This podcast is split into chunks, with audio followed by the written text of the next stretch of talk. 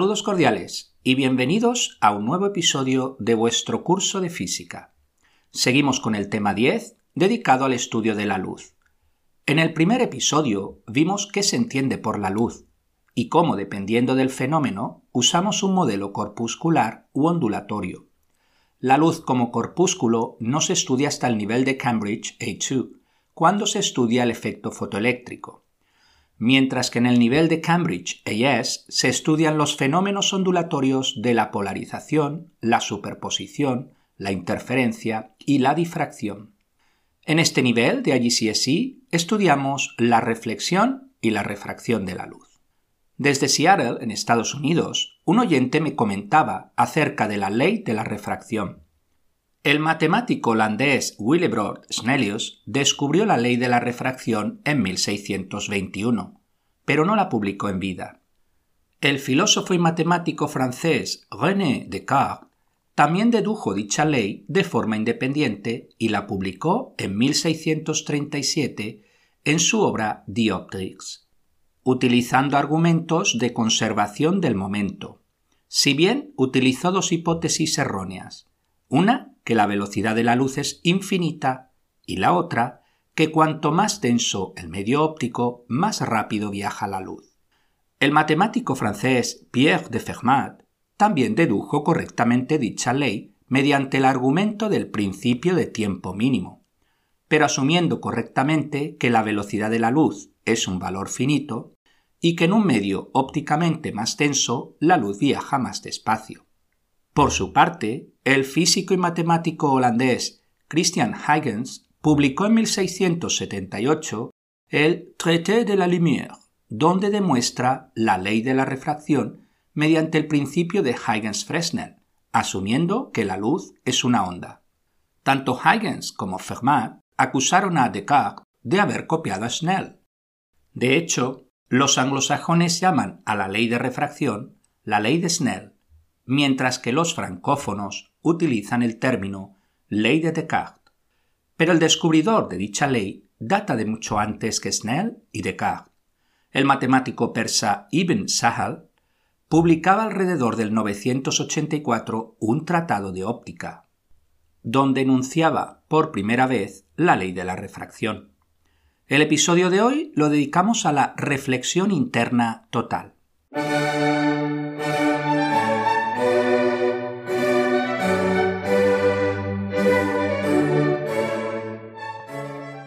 Ya hemos estudiado tanto la reflexión como la refracción. Cuando un rayo de luz alcanza una superficie de separación de dos medios, parte de esa luz se refleja y otra se refracta. Sabéis que el ángulo de refracción se relaciona con el ángulo de incidencia mediante la ley de Snell. Así, cuando se pasa a un medio de mayor densidad óptica, esto es, que su índice de refracción es mayor la velocidad de la luz en dicho medio disminuye y el ángulo de refracción es menor. En cambio, cuando se pasa a un medio de menor densidad óptica, esto es, que su índice de refracción es menor, la velocidad de la luz en dicho medio aumenta y el ángulo de refracción es mayor. Imaginad una lámpara en el fondo de una piscina. La luz se refracta en la superficie y sale al aire. El índice de refracción del agua es de 1.33 y el índice de refracción del aire es 1. Luego se pasa a un medio de densidad óptica menor. Y eso significa que el ángulo de refracción es mayor que el ángulo de incidencia. Si seguimos aumentando el ángulo de incidencia, también aumenta el ángulo de refracción. En un momento dado, resulta que el ángulo de incidencia es tal que el ángulo de refracción es de 90 grados. Pues bien, a ese ángulo de incidencia se le llama ángulo crítico. Con la ley de Snell podemos ver la relación entre el ángulo crítico y el índice de refracción del medio. La fórmula general de Snell es NI seno de ZI igual NR seno de ZR, donde el subíndice I significa incidencia y el subíndice R significa refracción. En el caso particular de que nr sea 1 y zr sea 90 grados, obtenemos la siguiente ecuación. n seno de zc igual seno de 90 grados igual 1, de donde despejando obtenemos seno de zc igual 1 dividido n, siendo zc el ángulo crítico. Si el ángulo es mayor que el ángulo crítico, se dará solo la reflexión interna, no hay refracción.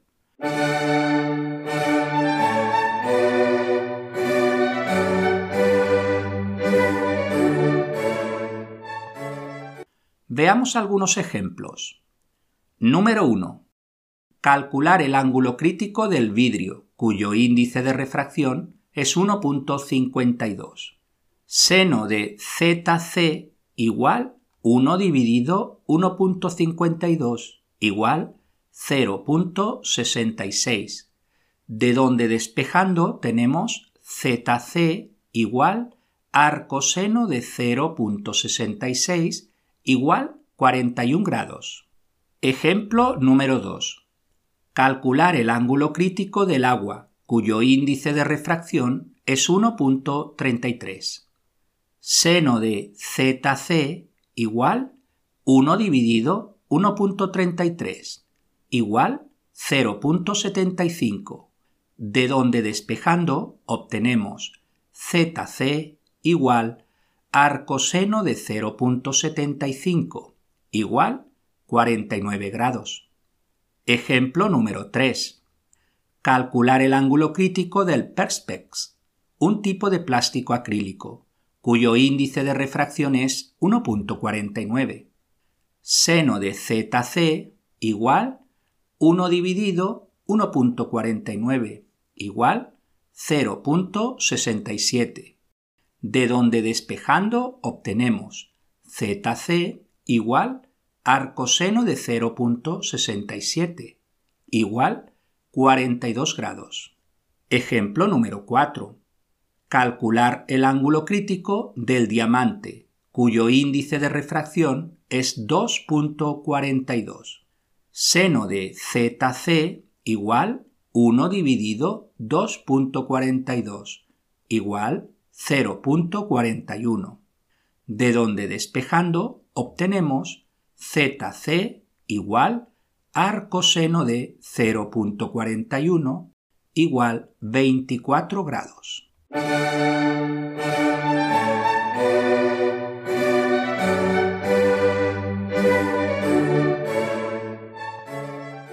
Utilizamos el fenómeno de la reflexión interna total en muchos dispositivos ópticos. La mayoría utilizan el hecho de que la luz incide con un ángulo de incidencia de 45 grados, que es mayor que el ángulo crítico del prisma, con lo que no se refracta, produciéndose la reflexión interna total, de tal forma que el rayo reflejado es perpendicular al rayo incidente. Veamos algunos ejemplos. Número 1. El periscopio. Se trata de un instrumento óptico que permite la observación desde una posición oculta como puede ser un submarino. Básicamente, consiste en un tubo con dos orificios donde se han insertado dos prismas triangulares o bien espejos. El prisma triangular tiene dos lados perpendiculares y los otros ángulos son de 45 grados. Los pasos que sigue la luz son los siguientes. Apartado A.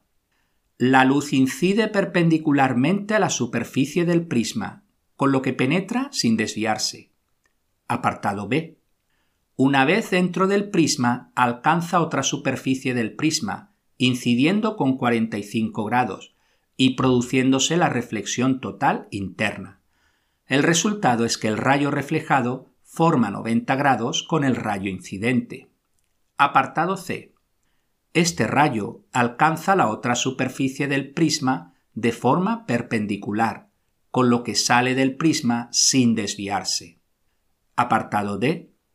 El rayo sigue su trayectoria a lo largo del tubo del periscopio. Apartado E.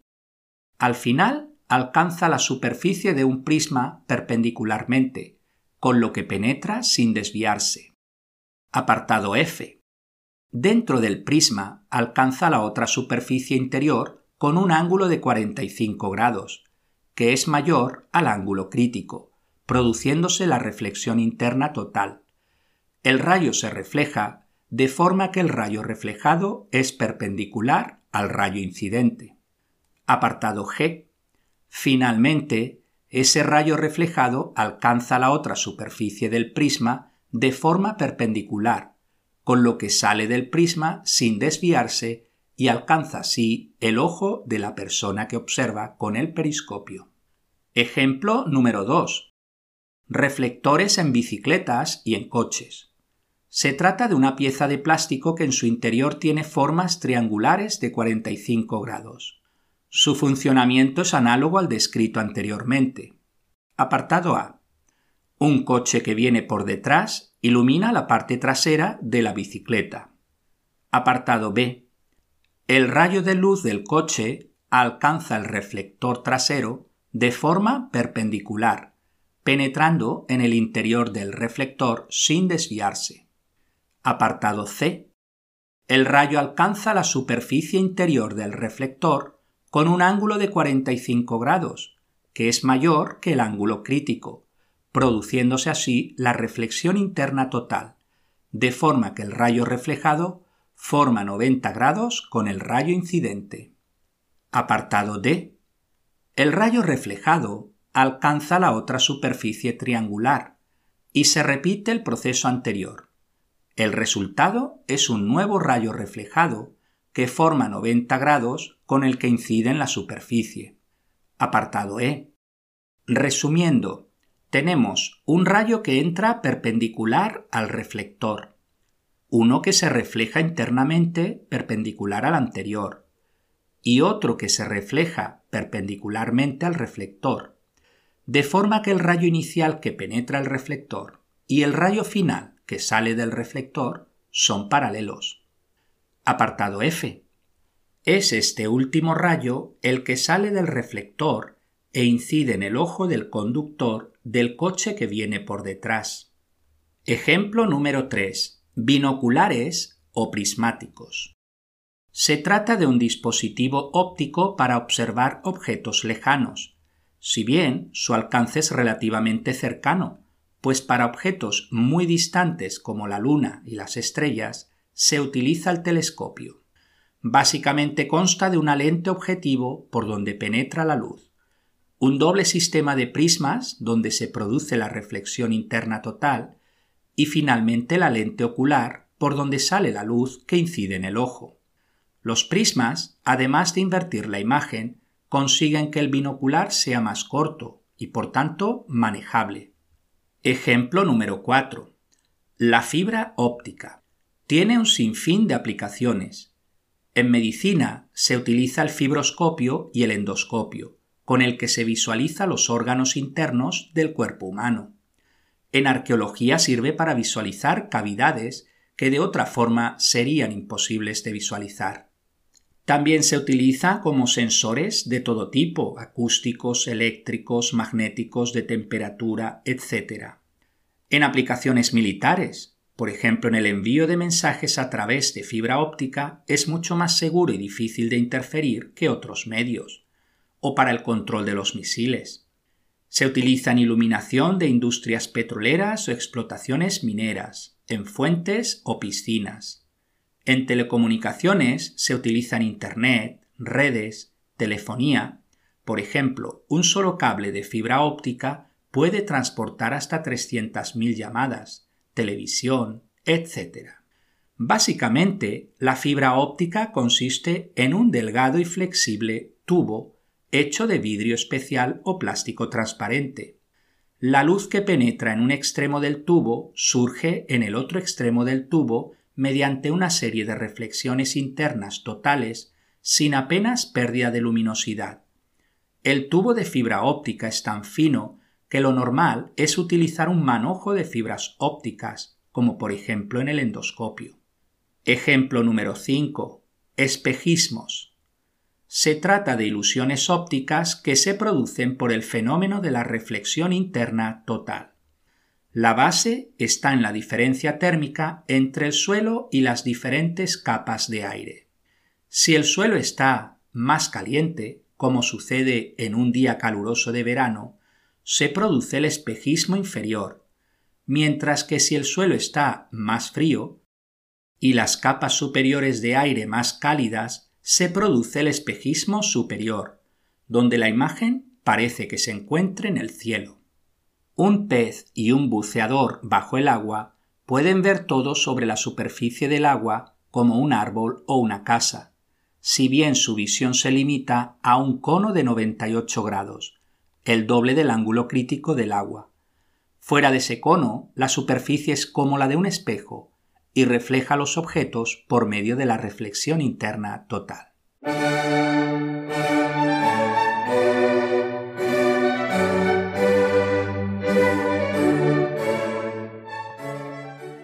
Veamos algunos ejercicios. Número 1. Nombra dos instrumentos que usan prismas para reflejar la luz. El periscopio y el binocular. Número 2. La luz viaja desde el fondo de un estanque de agua. El ángulo crítico del agua es de 49 grados. ¿Qué pasa en la superficie del agua si el ángulo de incidencia es, apartado A, 30 grados? Como el ángulo es menor que el ángulo crítico, sucede la refracción. Apartado B. 60 grados. Como el ángulo es mayor que el ángulo crítico, no sucede la refracción y tenemos la reflexión interna total. Ejercicio número 3.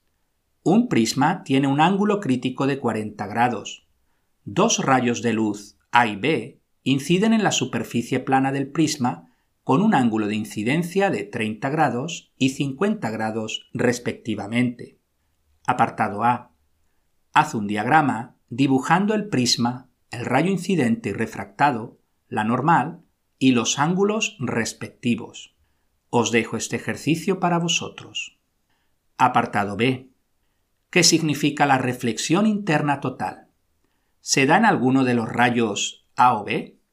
Significa que el ángulo de incidencia es mayor que el ángulo crítico, con lo que no se produce la refracción sino tan solo la reflexión interna total. Sucede con el rayo B. Ejercicio número 4.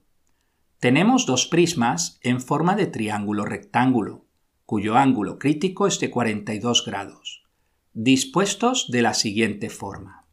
Apartado A. El triángulo se apoya en el lado menor y tiene por altura el lado mayor.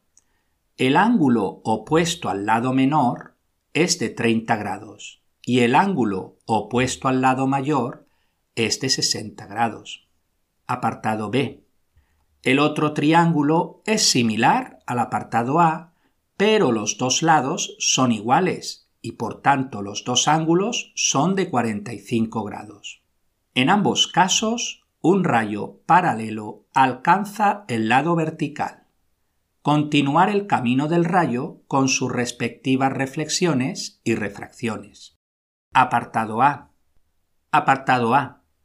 Tenemos el rayo que incide perpendicularmente en uno de los lados, el vertical, de forma que penetra ese lado, alcanzando el otro lado del prisma. Ahí incide con un ángulo de 30 grados, podéis comprobarlo, de forma que una parte del rayo se refracta con un ángulo mayor a 30 grados y otra parte del rayo se refleja. Apartado B. Parecido al anterior, tenemos el rayo que penetra el lado que es vertical, incide ese rayo en el otro lado con un ángulo de incidencia de 45 grados como 45 grados es mayor que el ángulo crítico, que es de 42 grados, se produce la reflexión interna total. Como resultado, el rayo reflejado forma 90 grados con el rayo incidente. Finalmente, este rayo reflejado sale del prisma sin desviarse. Ejercicio número 5. Apartado A. Indica dos magnitudes que cambian cuando la luz pasa del aire al interior de una fibra óptica. Se produce la refracción, luego cambia la velocidad y la dirección. Fijaros bien que no os estoy preguntando lo que sucede dentro de la fibra óptica puesto que dentro de la fibra óptica no hay refracción, ya lo sabemos, solo hay reflexión interna total. Estoy preguntando lo que pasa justo al inicio. La luz que está en el aire penetra dentro de la fibra óptica. Ahí sí tenemos refracción. Y también por el otro lado, cuando la luz de dentro de la fibra óptica sale de la fibra óptica hacia el exterior. Apartado B. Explica por qué la luz solo se refleja dentro de la fibra óptica. Se produce la reflexión interna total, ya que la luz incide con un ángulo mayor que el ángulo crítico. Ejercicio número 6. El agua tiene un ángulo crítico de 49 grados. Apartado A. Haz un diagrama de lo que sucede a un rayo de luz que incide desde el agua a la superficie de separación agua-aire, con un ángulo de incidencia igual al ángulo crítico.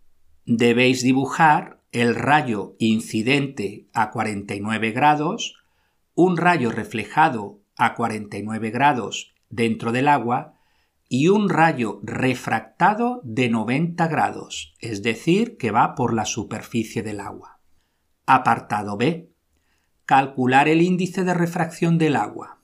n igual 1 dividido seno del ángulo crítico, igual 1 dividido seno de 49, igual 1.33. Ejercicio número 7 el ángulo crítico de un líquido es de 52 grados. Calcular el índice de refracción del líquido. n igual 1 dividido seno del ángulo crítico igual 1 dividido seno de 52 igual 1.27.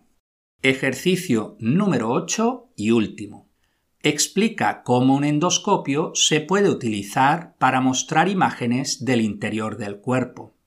Un manojo de fibras ilumina el interior del cuerpo humano haciendo uso de la reflexión interna total. La luz incide en el órgano y se refleja. Dicho haz de luz regresa a través de otro manojo de fibras al observador mediante la reflexión interna total. Un dispositivo recoge el haz de luz que lo utiliza para formar una imagen del órgano. Pues hasta aquí el episodio de hoy. Muchas gracias por su atención y hasta el próximo día.